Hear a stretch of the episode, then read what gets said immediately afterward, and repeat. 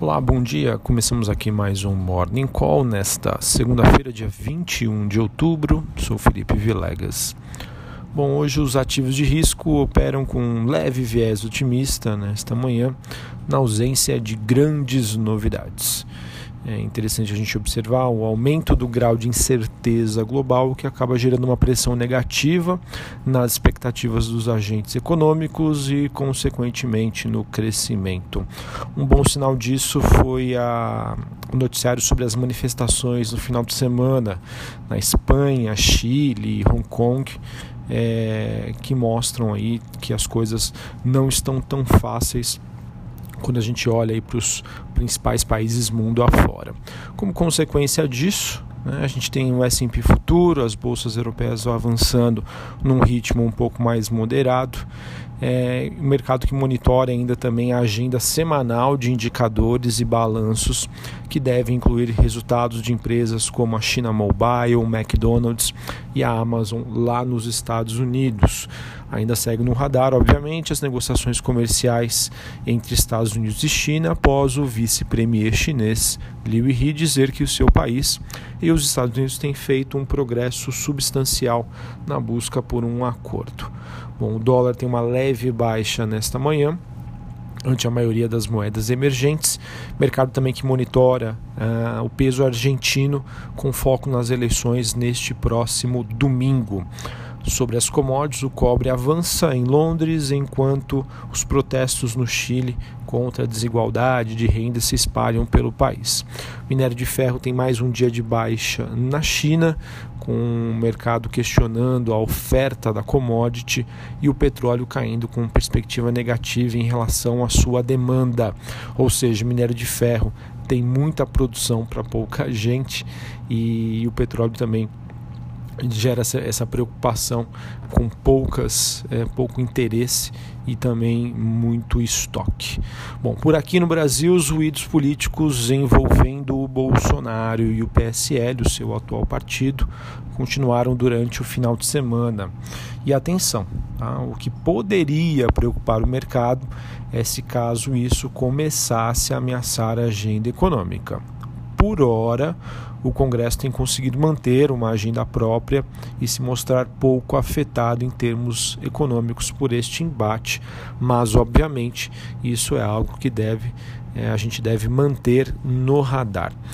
Os próximos eventos importantes para o Brasil são o leilão do pré-sal, a sessão onerosa, expectativa de que aconteça no próximo dia 6 de novembro, a votação da reforma da Previdência, que acontece essa semana, e também a votação no STF envolvendo a prisão em segunda instância.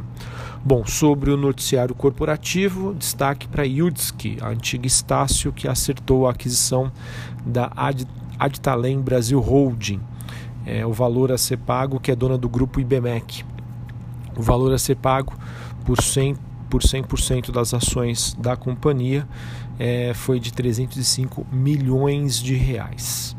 Notícia positiva, mas acredito que isso já estava aí no radar no mercado, uh, isso porque não é nenhuma novidade. Né? Uma notícia, se não me engano, na semana passada já sinalizava que os grupos estavam em conversa. Notícia positiva, mas vejo aí talvez pouco efeito nesta segunda-feira.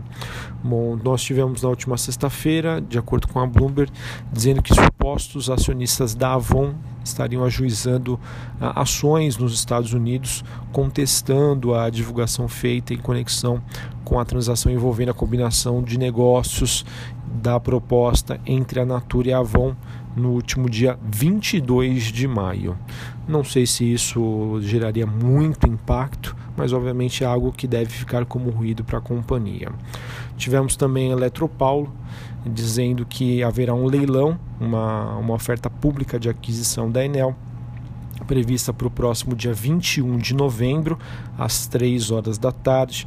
Ela que tem por objetivo a compra de 8,13 milhões de ações ON da Eletropaulo LPL3. Ah, por 45,22 cada ação. O objetivo da Enel é retirar as ações de, de, da Eletropaulo de circulação.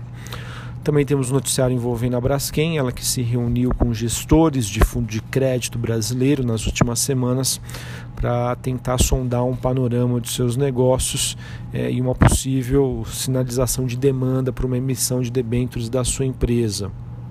A ideia da companhia é levantar cerca de entre 2,5 a 3 bi de dólar é, e essa notícia acontece com ao mesmo tempo em que o valor diz que o governo estaria descartando intervir né, para evitar o fim da Odebrecht, que é o seu principal acionista. Ou seja, Braskem segue ainda numa situação bastante complexa, ela que tenta captar novos recursos para poder melhorar o seu perfil de dívida atual. De acordo com o Estado, a BR Properties contratou o sindicato de bancos para a oferta de ações de cerca de um bilhão de reais. Também não é nenhuma novidade. Essa notícia já foi veiculada na semana passada, mostrando aí que o mercado imobiliário, tanto de construção civil quanto de exploração de imóveis, segue bastante aquecido. Também tivemos na última sexta-feira a Oi contratando uma executiva do Bank of America, Mary Lynch para tocar a parte financeira da companhia. Notícia que eu vejo como positiva, obviamente, muito trabalho essa executiva deve ter aí à frente. Bom, o noticiário uh, desta segunda-feira é este. Segue bastante agitado, mas digamos que poucas notícias muito relevantes. Mercado que deve aí operar talvez num tom um pouco mais de cautela, já que nós temos uma semana importante aqui no Brasil com o início da temporada de balanços envolvendo as grandes empresas. Tem muita blue chip que vai divulgar os seus dados essa semana, por exemplo, Petrobras e Vale. Beleza? Então é isso. Uma ótima segunda-feira a todos, uma excelente semana e até a próxima. Valeu!